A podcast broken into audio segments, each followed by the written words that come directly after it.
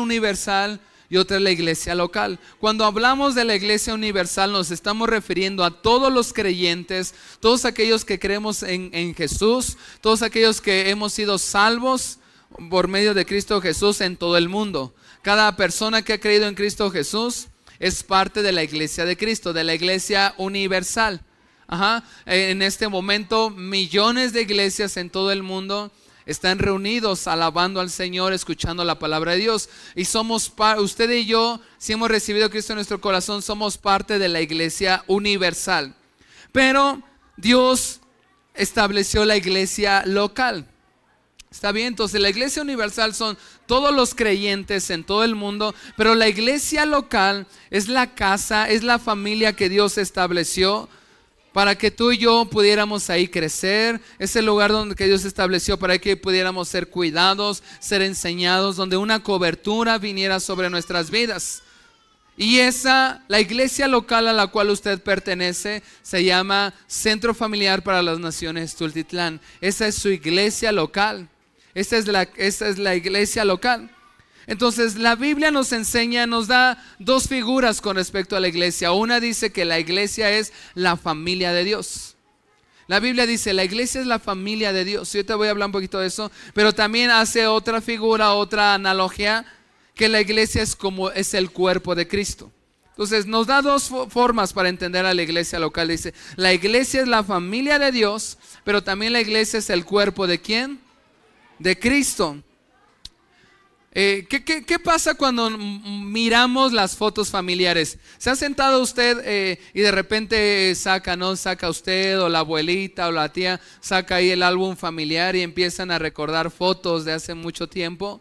Y empieza a ver, ¿no? Cuando usted era chiquito, cuando sus hijos eran pequeñitos, y empezamos ahí, nos, nos da, nos decimos, esa es nuestra familia, ¿no? Esa es nuestra casa, ese es el lugar donde pertenecemos. A mí me gusta mucho de, a veces sacar, incluso con mis hijas, y, ver el álbum familiar y ver, eh, ver incluso las fotos. Eh, cuando mi hija ve las fotos eh, cuando yo soy pequeñito, ve que son igualitos. Nada más que el niño dice, papá, no, somos igualitos, mi hija la grandecita, y me llena de tanto amor, de tanta ternura. En, la casa, mi esposa eh, le gusta tener cuadros y tiene cuadros por las paredes, en las escaleras, en la de, de nuestra familia.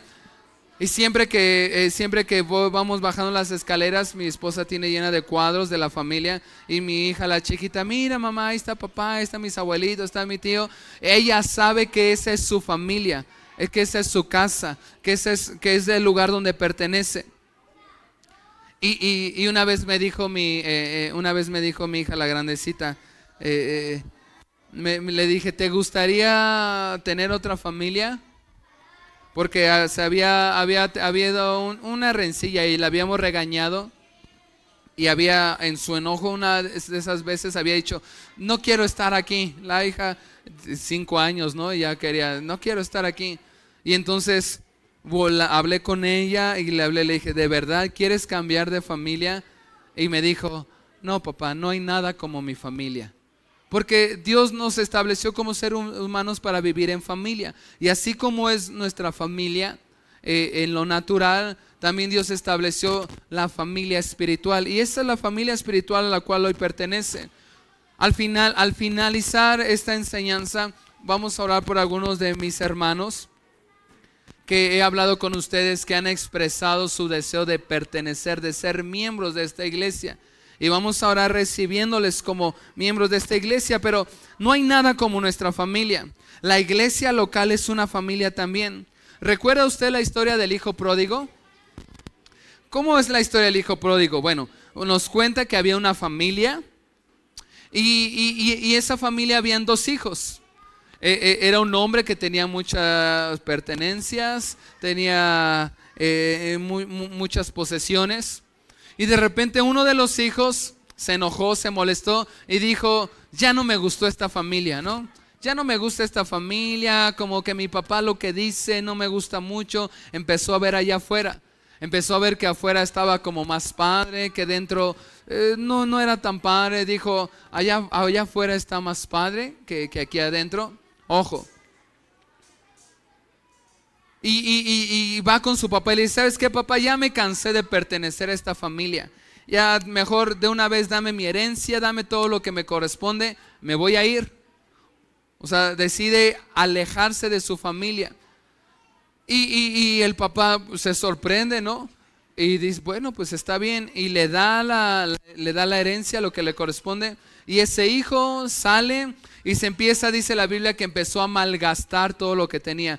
Empezó a gastarlo en mujeres, empezó a gastarlo en, eh, eh, embriagarse. O sea, empezó a, malgastar todo el dinero. Empezó eh, al, al, principio parecía que estaba muy padre, no, oye, aquí sí tengo libertad, pero de repente empezó a extrañar su familia. Empezó, llegó a tal grado de donde lo perdió todo, porque malgastó su dinero, que hubo un día que tenía hambre y se acordó que, la comida que tenía en casa no era tan mala como pensaba. Que, las enseñanzas de su papá no eran tan malas como había pensado. Y entonces llega un día, pasa días sin comer, se muere de hambre. Total que el único persona que le dejó, se había malgastado todo su dinero y termina comiendo la comida de los puercos. Y es ahí donde sus ojos se abren y empieza a extrañar su casa, su familia. Empieza a decir, la comida que tenía, o sea, tenía todo, tenía alimento, tenía cuidado, tenía ropa, tenía una protección, tenía una cobertura. Y todo eso lo menosprecié, no le di valor, no lo honré, lo, lo, tomé un poco. Y llega el momento donde dice, o sea, tengo que regresar a casa. Tengo que regresar a casa. Quizás mi padre me haga a lo mejor como uno de, ya no un hijo, porque él, él mismo había renunciado a esa familia, dijo, pero a lo mejor me acepta como uno, quizás como uno de sus trabajadores. Y regresa arrepentido el camino de vuelta a casa, porque era el lugar donde pertenecía. Quizás por unos instantes la vio padre, pero se dio cuenta y extrañó casa. Y regresa y cuando regresa el padre le recibe, le recibe con tanto gozo. Esta, esta parábola del hijo pródigo nos enseña también un poco lo que es la iglesia. Lo que es la iglesia. A veces nosotros nos convertimos en el hijo pródigo. Empezamos a decir, bueno, pues allá afuera se ve más padre. Nunca es tan bueno como parece. Y nunca es tan malo también como parece. Porque a veces estamos, le pasó al hijo pródigo, dijo, aquí está bien, bien feo, ¿no? bien, allá afuera se ve bien padre. Nunca es tan malo como parece, ni afuera es tan bueno como parece. Llega, se da cuenta y dice, necesito volver a casa. Y es el camino. Y la iglesia, mira, acompáñeme a Salmo 68, versículos 5 y 6.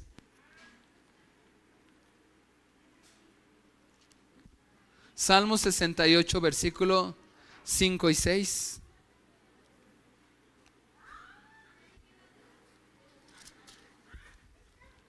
Dice, Me encanta este versículo. Padre de los huérfanos. Está hablando de nuestro Señor. Defensor de las viudas. Este es Dios. Y su morada es que santa. Dios ubica a los solitarios en dónde? En familia. Pone en libertad a los prisioneros y los llena de alegría. Me encanta cómo dice que nuestro Dios es padre de huérfanos, defensor de viudas. Este Dios, su morada es santa, o sea, su casa. Usted está hoy en la casa de Dios, en la casa donde Dios lo, ha puesto, lo ha plantado. Dice, Dios ubica a los solitarios en familia. Algunos de nosotros nos encontrábamos solitarios y Dios nos vino y nos trajo a una familia espiritual. Y ahora pertenece a una familia espiritual. Por eso dice, Dios ubica a los que antes andaban solos desprotegidos los ubica en familias. Entonces, mire, acompáñeme también a Efesios capítulo 2, versículo 19. Efesios 2, 19 dice, Así que ahora ustedes los gentiles ya no son unos desconocidos ni extranjeros, son ciudadanos junto con el pueblo santo de Dios y fíjese cómo dice, son miembros de qué? A ver, repita, yo soy miembro de la familia de Dios. Entonces dice, ahora ustedes ya no son desconocidos ni extranjeros, son ciudadanos junto con el pueblo de Dios, pero dice, son miembros de la familia de Dios. Somos miembros de la familia de Dios. En la familia de Dios somos aceptados, somos perdonados. ¿Qué pasó con el hijo pródigo cuando volvió a casa? Fue recibido, fue aceptado, fue perdonado. Juntos usted y yo constituimos esta casa, formamos esta casa. con base al, libro que acabamos de leer, Salmo 68, 5, 6. Fíjese, no, perdón, ahí en Efesios 2, más adelante, en el versículo 20. Efesios 2.20 dice, juntos constituimos su casa. O sea que usted y yo juntos constituimos y, hacemos la casa de Dios. Dice, juntos constituimos su casa, la cual está edificada sobre el fundamento de los apóstoles y los profetas. Y la piedra principal, ¿quién es? Cristo. Y estamos, fíjese, versículo 21, y estamos cuidadosamente como unidos. Repita después de mí, unidos. Unidos en Él y vamos formando un templo santo para el Señor. Por medio de él, ustedes los gentiles también llegan a formar parte de esta morada donde Dios vive mediante su espíritu. ¿Dónde dice aquí que vive Dios? En su casa, en su familia. Dios formó una familia que juntos la constituimos y es donde Dios habita. Entonces, esa es la importancia de la iglesia local, que juntos constituimos la casa de Dios y Dios habita en medio de nosotros. Hace rato que estábamos adorando, el Señor eh, pues, eh, habita en medio de nosotros y su presencia se hace manifiesta. Ahora le decía, cada uno de nosotros tenemos un propósito, un llamado, algo para lo cual Dios nos creó. Pero ese propósito no lo vas a alcanzar. No te vas a sentir satisfecho si no es a través de, formar parte de la iglesia de, la familia de Dios y de formar parte de una iglesia local. Porque Dios instituyó la iglesia local para que ahí todo tu propósito sea cumplido. La única forma para que nos pueda, el mundo, la ciudad pueda ser cambiada es a través de la iglesia. Dios nos ha dado un propósito al establecernos en este lugar para cambiar esta ciudad, para cambiar Tultitlán, para cambiar ese espíritu de muerte que vive aquí y, cambiarlo por un espíritu de vida. Pero eso solamente lo vamos a hacer cuando usted y yo unidos trabajemos para establecer el reino de Dios en la tierra. Ahora, ¿qué significa ser miembro de la familia de Dios? Porque si se fija lo que acabamos de leer en Efesios 2, Efesios 2.19 dice, somos miembros de la familia de Dios. Repita después de mí, yo soy miembro de la familia de Dios. Ahora diga, yo soy miembro de una iglesia local. ¿Cuál es su iglesia local? Sefene Tultitlán. Ahora, ¿qué significa ser miembro de la familia de Dios? Cuando la Biblia dice ser miembro de la familia de Dios, está diciendo tienes que pertenecer a una iglesia local. Esa es tu casa, es tu familia. Imagínese que, o sea, usted no vivió, bueno, Usted no vive los primeros cinco años este, con unos papás y después dice, bueno, ya no me gustó porque me regañas mucho, mamá. Entonces, ahora me voy a otra familia y pasa otro año y dice, este ya no me gustó porque son medio pobrecitos, ¿no? Entonces me voy con una, ahora me voy con una más... No, no. Y, si alguien cambia de familia, eh, eh, es una familia disfuncional, ¿no? Dios nos estableció en una familia y en la familia hay de todo, ¿verdad? En la familia está el que está el que a veces se le bota un poco la canica, ¿no? Que dice, ah, está el que es mentiroso, está el que es muy alegre, está el que es bien enojón. Así es su familia, ¿verdad? Hay de todo. Está el que, el que es bien amoroso, está el que es de pocas pulgas, pero eso no deja que, que no sea nuestra familia. Es nuestra familia. Lo mismo es la, la familia de Dios. ¿Qué significa ser miembro de la iglesia local? Dos cosas muy sencillas hoy le quiero enseñar. ¿Qué significa ser miembro de la iglesia local? Primero, cada miembro del cuerpo de Cristo tiene una función y un lugar diferente. Dios nos estableció en una iglesia local y cada miembro, o sea, cada persona tiene un, lugar, tiene una función. cada, cada, uno de nosotros tenemos un lugar y una función. En las, las encuestas las razones principales por que la gente se aparta de una iglesia es porque se sintió ofendido, ¿no? Se sintió ofendido porque quizás eh, eh, un líder le habló mal, quizás el pastor un día no lo saludó y se sintió ofendido y se van diciendo, bueno, en esta iglesia no hay amor y, y se van. Pero segunda, esa es la primera causa en México por cual las personas se van de una iglesia, porque se, se siente ofendido. Ahora le pregunto, ¿cuántas veces usted no se, ha, no su familia no lo ha ofendido? O usted ha, ofendido también a, su familia, ¿no? Innumerables. No por eso deja de ser su familia. Segunda causa en nuestra nación, ¿por qué la gente se va o se aparta de una iglesia? porque no encontró su lugar, no encontró su, lugar dentro de esa casa. Cuando usted y yo sabemos y entendemos que somos miembros de la familia de Dios y miembros del cuerpo de Cristo, cada miembro tiene un lugar, cada miembro tiene una misión, cada miembro tiene un propósito, tiene un llamado. Y entonces, unidos podemos hacer más. Están los que tocan, pero no todos tocan. están los que, los que, que cocinan, los que enseñan a los niños, los que saben pintar, los que saben eh, hacer trabajos manuales, los que saben poner eh, tabla roca. Hay de todo. Y entonces juntos nos complementamos y podemos alcanzar más. Dios nos ha hablado como iglesia y, quiero decirle que, que eh, tristemente en, nuestra, en nuestra nación. tristemente, más, y esas son estadísticas y, cosas que yo he experimentado. No podría hablar de un porcentaje específico, pero muchas iglesias en nuestra nación se han levantado no por el propósito de Dios. No, muchas iglesias que se levantan en nuestra nación no son, no son levantadas porque Dios las levantó a veces son levantadas por, por la división de una iglesia. Se divide una iglesia y entonces gente se va con un, se va y eso se llama división.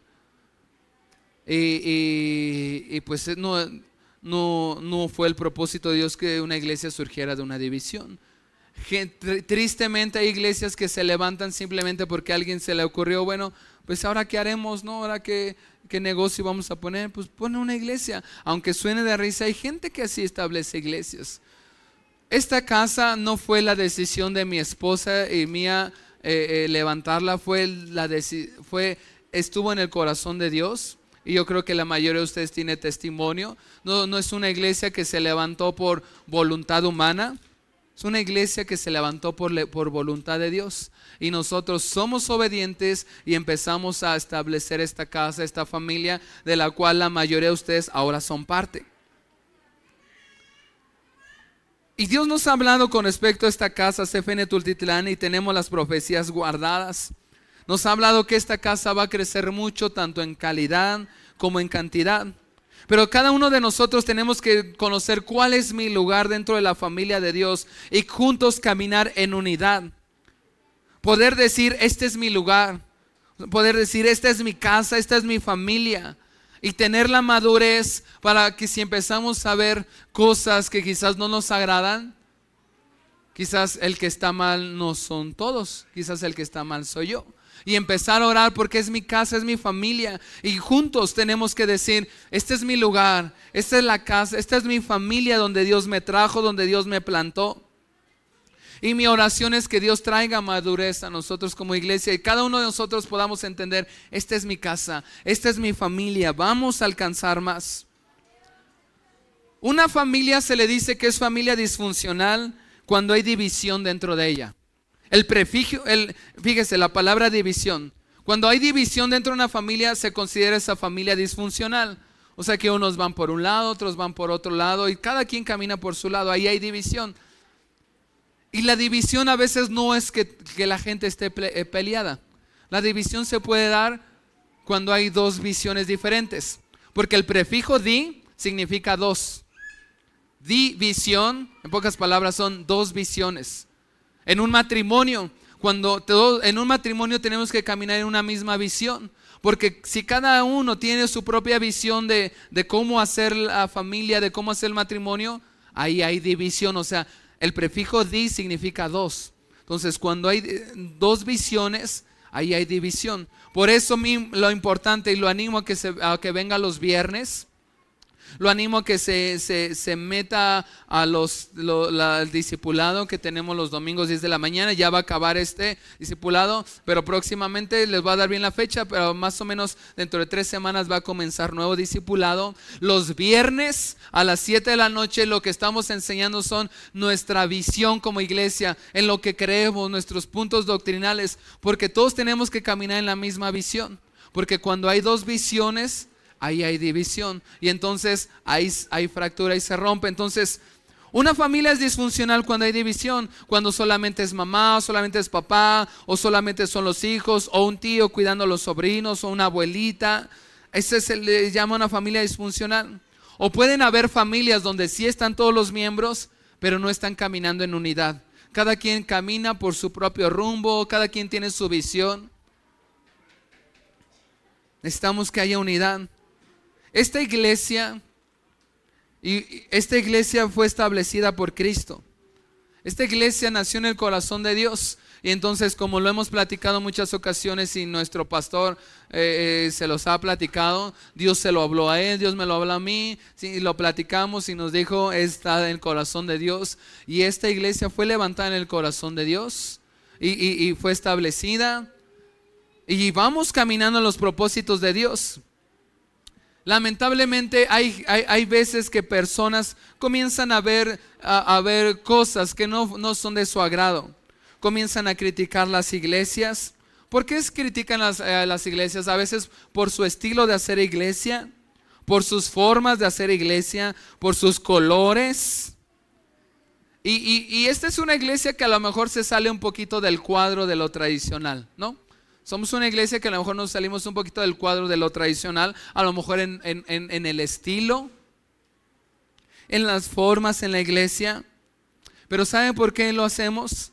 Porque no nos queremos, queremos alcanzar más, queremos alcanzar incluso a esa gente que, que, no está acostumbrada a la iglesia, que a lo mejor no se siente cómoda con una iglesia muy tradicional. Dios nos llamó a hacer este tipo de iglesia y entonces estamos encaminando, quizás somos una iglesia para la gente que no le gusta ir a la iglesia, a lo mejor Dios nos llamó para hacer eso. Porque si a veces me han dicho, híjole, es que eh, no parece iglesia porque las iglesias jamás se pintan de negro. Bueno, a lo mejor somos una iglesia para los que no les gusta ir a la iglesia, pero aquí se enseña a Cristo, aquí se predica a Cristo, creemos en el Padre, en el Hijo, en el Espíritu Santo, en la santidad. Pero cuando empezamos a criticar, entonces empezamos a fracturar. Acompáñenme a Primera de Corintios capítulo 12, versículo 12.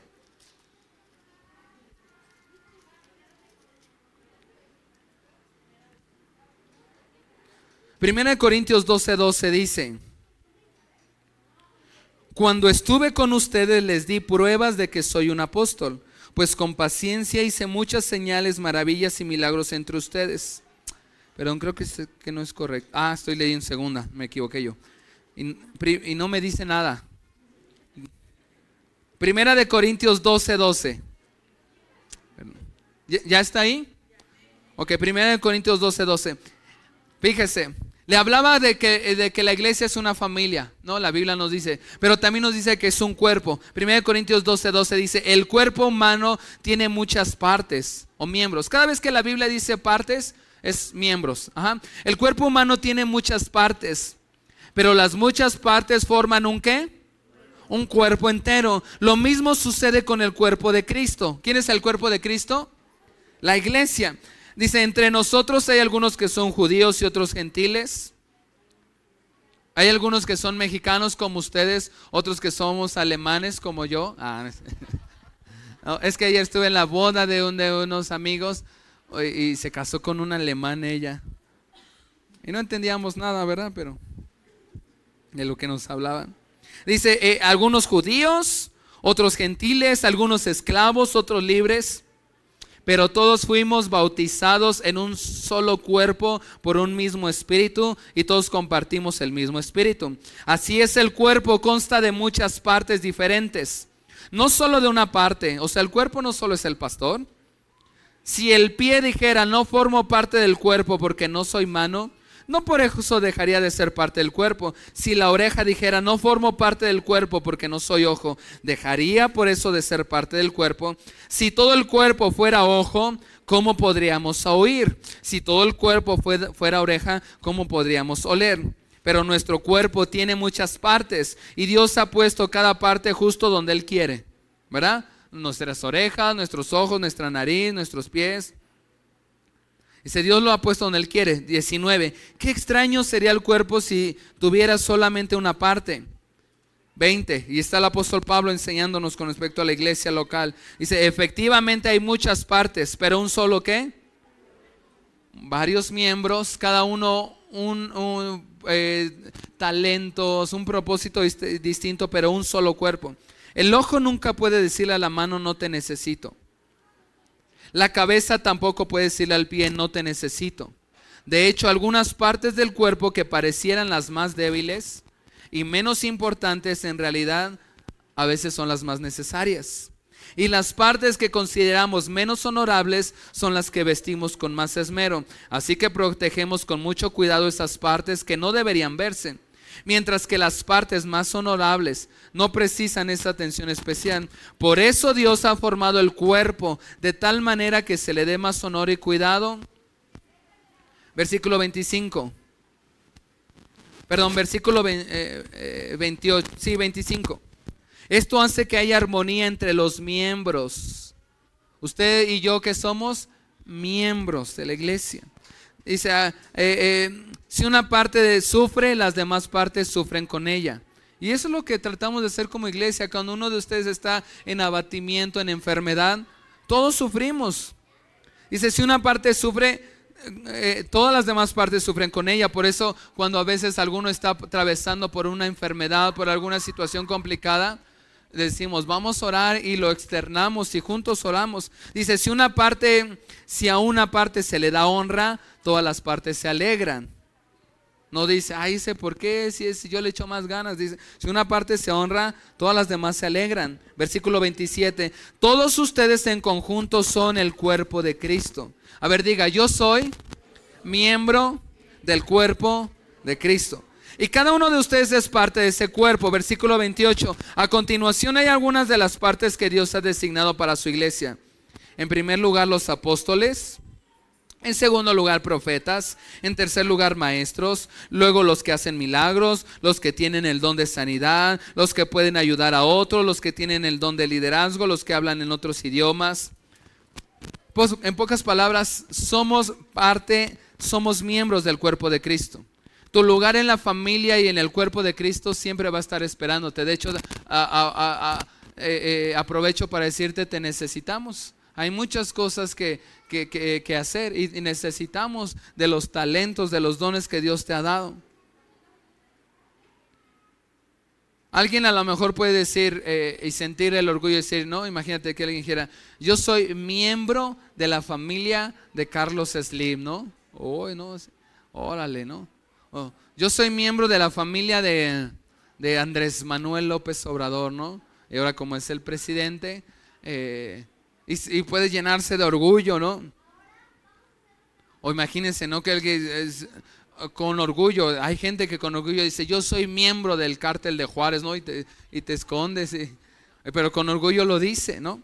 O yo soy miembro de tal club, de tal club de golf, de, yo soy miembro. Usted y yo somos miembros de una familia, que es la familia de Cristo. Y somos miembros de una iglesia local, que es CFN Tultitlán. Y cada uno de ustedes tiene un lugar único e importante. Tú tienes un lugar aquí único e importante. Eres un elemento de unidad en esta iglesia. Como miembros tenemos que estar unidos a los demás, o sea, caminar en unidad, entendiendo que nadie es perfecto.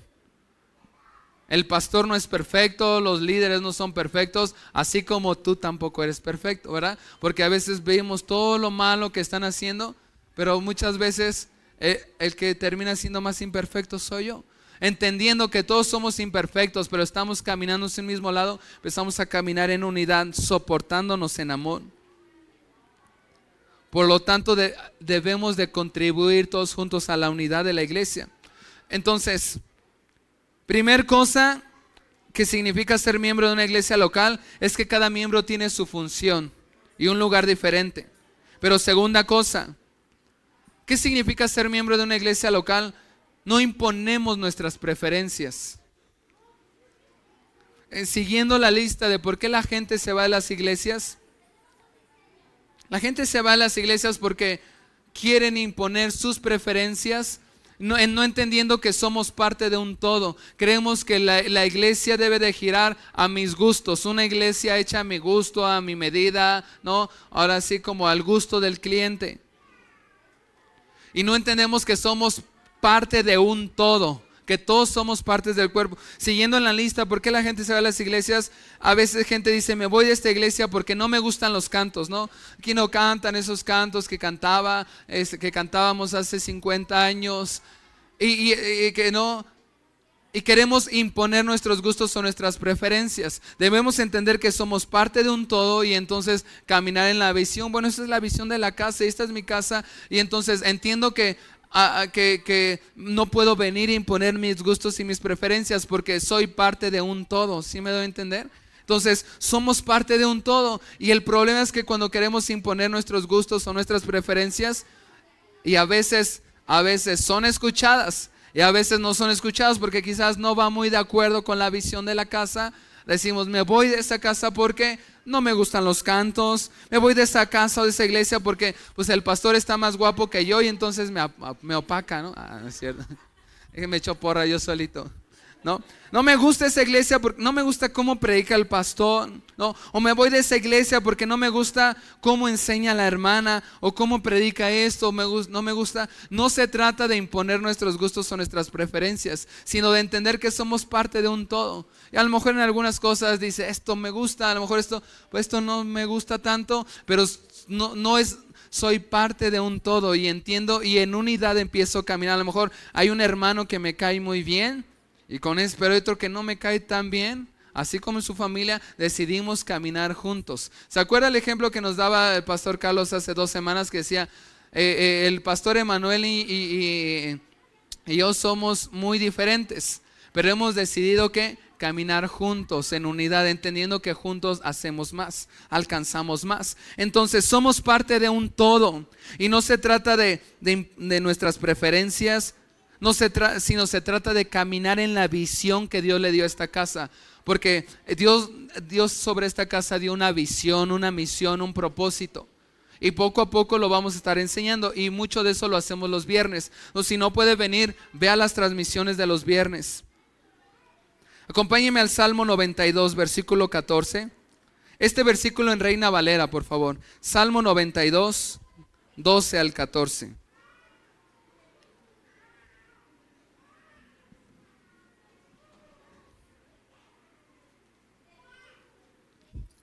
En mi escritorio tengo una hoja con varios nombres. ¿Me Salmo 92, versículo 12 al 14. Este versículo vamos a leerlo en Reina Valera. Dice, el justo florecerá como la palmera. ¿Quiénes, ¿Quiénes son los justos? Los que hemos sido justificados. O sea, ¿qué es, sido, qué es ser justificado? Que hemos sido declarados sin, sin pecado delante del Padre por el sacrificio que hizo Jesucristo. ¿No? Entonces, nosotros somos justos. Dice, el justo florecerá como la palmera, crecerá como el cedro del Líbano. ¿Cuántos queremos que nuestras vidas den fruto? ¿No? Que, crezcamos en, en, lo espiritual. ¿Usted quiere crecer en el Señor? Dice, fíjese, vamos al versículo 14, versículo 14. Dice, aún en la vejez fructificarán, estarán vigorosos y verdes. Usted no quiere ser, usted no quiere ser un viejito que, que, eh, eh, de esos viejitos cascarrabias, ¿verdad? Que ya no tiene fuerza para nada. Usted quiere ser un viejito que todavía cuando esté en sus últimos años tenga la fuerza, tenga el ánimo de fruto. Ahí dice, en la vejez fructificarán, estarán vigorosos y verdes. Conocemos, eh, hay un, en México está el hermano Wayne Myers que tiene 94 años, me parece 95. Y, y cada domingo hasta el día de hoy todavía continúa predicando. Dice, aún en la vejez fructificarán. ¿Usted quiere que en su vejez tener la fuerza o andar ahí todo achacoso y, y que le tengan... Quiere dar fruto, ¿verdad? Que nuestra vida dé frutos. Sí, ¿O quiere terminar ahí este, todo chacoso y... ¿Sí o no? Hay una condición, está en el versículo 13. Plantados, ¿sí está ahí? Salmo 92, 13, ¿sí está ahí? Plantados ¿dónde? En la casa de Jehová. Fíjese el beneficio de que usted mantenga fiel, se mantenga leal a la casa donde Dios lo ha puesto. Dice, plantados en la casa de Jehová, en los atrios de nuestro Dios florecerán. Cuando usted se mantiene fiel, se mantiene leal al lugar donde Dios le ha puesto, entonces usted va a florecer como la palmera, va a crecer como el cedro del Líbano y aún en la vejez fructificará y estará vigoroso y estará verde. ¿Usted lo quiere eso para su vida? Manténgase plantado en la casa del Señor. Manténgase plantado en la casa de Dios. Para que una familia esté fuerte necesita unidad. No puede cada quien agarrar sus preferencias, ¿verdad? Tenemos que unirnos a la visión de la casa. O sea, en mi casa, imagínense que, que todo lo que usted como padre, que a todo lo que le dijera a sus hijos, usted le dijera que sí. Papá, podemos pintar esto de rosa, podemos pintar esto de verde, podemos hoy comer solamente palomitas y mañana solamente este paleta payaso. sus preferencias, ¿no? Sería un caos. El papá, el líder o el matrimonio, el líder de ese hogar, tiene una visión hacia dónde quiere llevar sus hijos, hacia dónde quiere llevar su familia y todos se tienen que alinear en esa visión, entendiendo que es un propósito. Y la familia nos unimos a esa visión diciendo, hacia allá vamos. Entonces, para que esta familia esté fuerte necesitamos unidad. No puede cada quien agarrar sus preferencias, sus gustos. Tenemos que unirnos a la visión de esta casa, al orden establecido en una casa.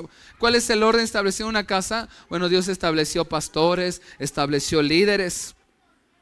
Necesitamos de sus oraciones. Mi esposa y yo como pastores necesitamos de sus oraciones todo el tiempo. Póngase de pie. ¿Me ayudas, David? Estamos terminando.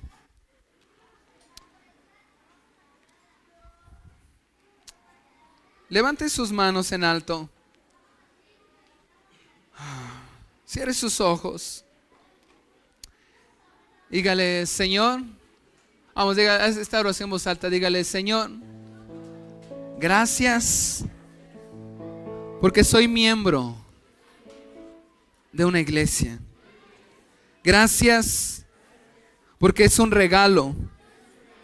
Voy a ayudar a mi familia espiritual. Me siento honrado de pertenecer a esta familia, esta iglesia local. No voy a tomar en poco mi lugar en esta casa. Es un regalo. Es un regalo de Dios para mí. Es una oportunidad que tú me has dado de ser parte de algo mucho más grande que yo mismo. En el nombre de Jesús. Amén. Ahora sí como está puesto, denle un fuerte aplauso al Señor. Así como está puesto de pie, quiero decirle tres cosas básicas. ¿Qué tengo que hacer para ser un miembro saludable de una iglesia? Algunos nos visitan por primera vez, bienvenidos que están con nosotros. Algunos de ustedes son miembros de esta casa. Algunos de ustedes hoy vamos a orar para recibirles como miembros de esta casa. Algunos solamente son visitantes y usted lo puede ver, ¿no? Los ve un domingo, Luego los vuelve a ver cuando hay una luna de sangre, ¿no? De esa luna roja o cuando hay un eclipse. Ahí, ouch. ¿Qué tengo que hacer para ser un miembro saludable? ¿Usted quiere ser un miembro saludable? Usted no quiere ser un miembro que, que, cause dolor, que cause enfermedad, ¿verdad? Porque ¿qué pasa? ¿Qué pasa cuando uno de nuestros miembros está malo, está, está enfermo? ¿Qué dice el médico?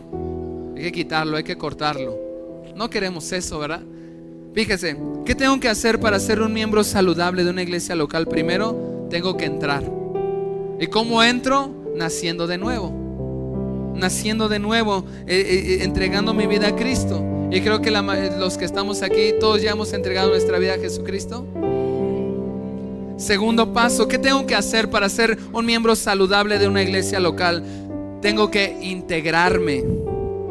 ¿Qué es esto? Involucrarme en las actividades.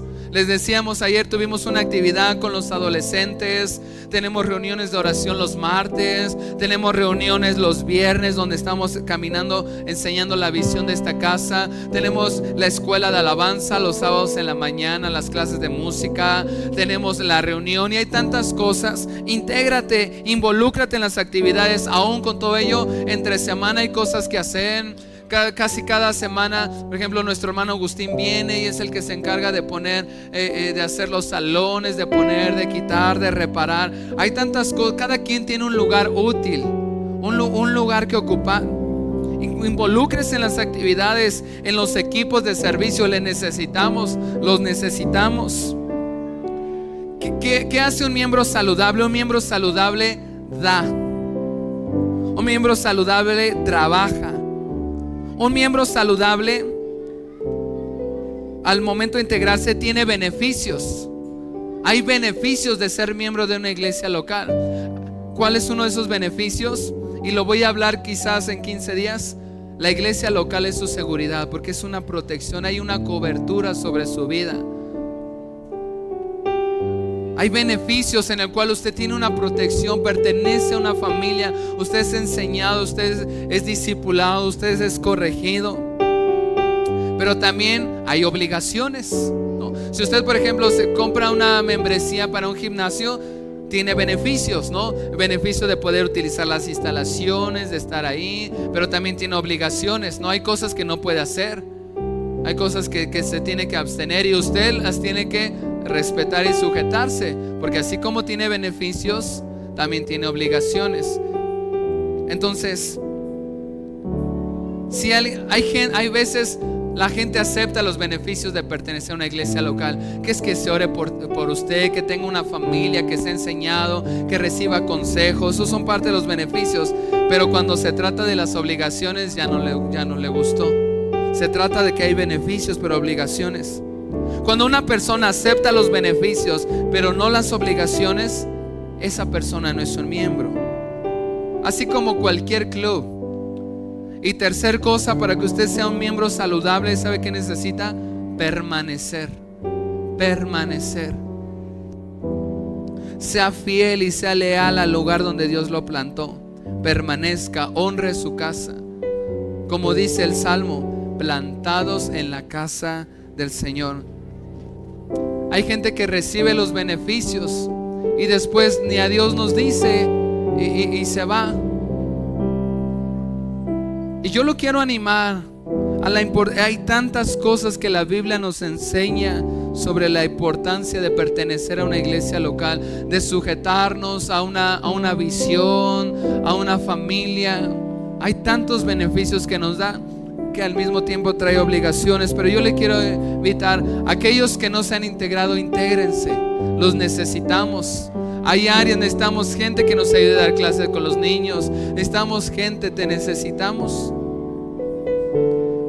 pero si usted ya se ha integrado, permanezca. Acuérdese que Apocalipsis dice que no, eh, eh, el, el que persevere hasta el final, este será salvo permanezca, sea fiel en la casa de Dios, sea leal al lugar donde Dios lo ha puesto. Su lugar, cada, cada uno es aceptado y tiene un lugar en la casa de Dios.